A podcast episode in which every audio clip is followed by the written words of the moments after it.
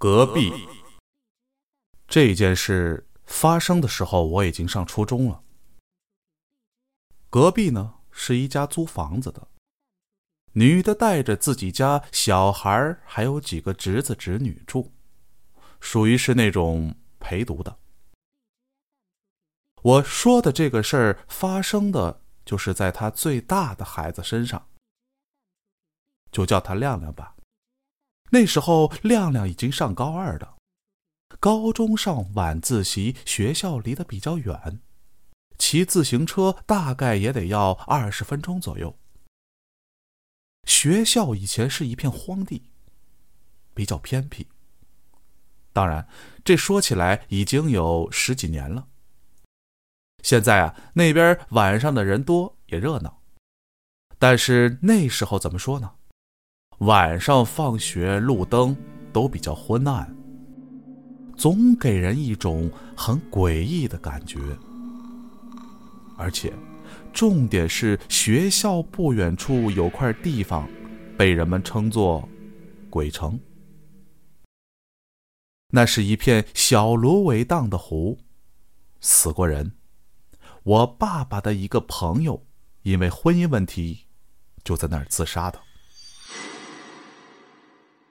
一天，亮亮下晚自习回家，大概十点多，也不知道是从哪儿走的，反正啊，我们这住的地方要从芦苇荡的边上绕过去，而我家这里吧，还比较偏僻。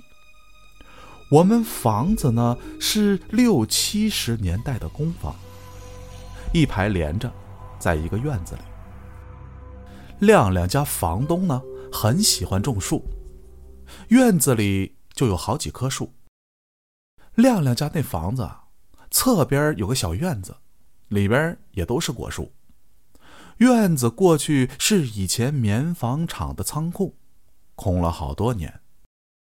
于是。重点来了，他刚回到家以后就开始发烧了。那是五月份左右，本来他家人以为他着凉了，就给他熬了姜汤。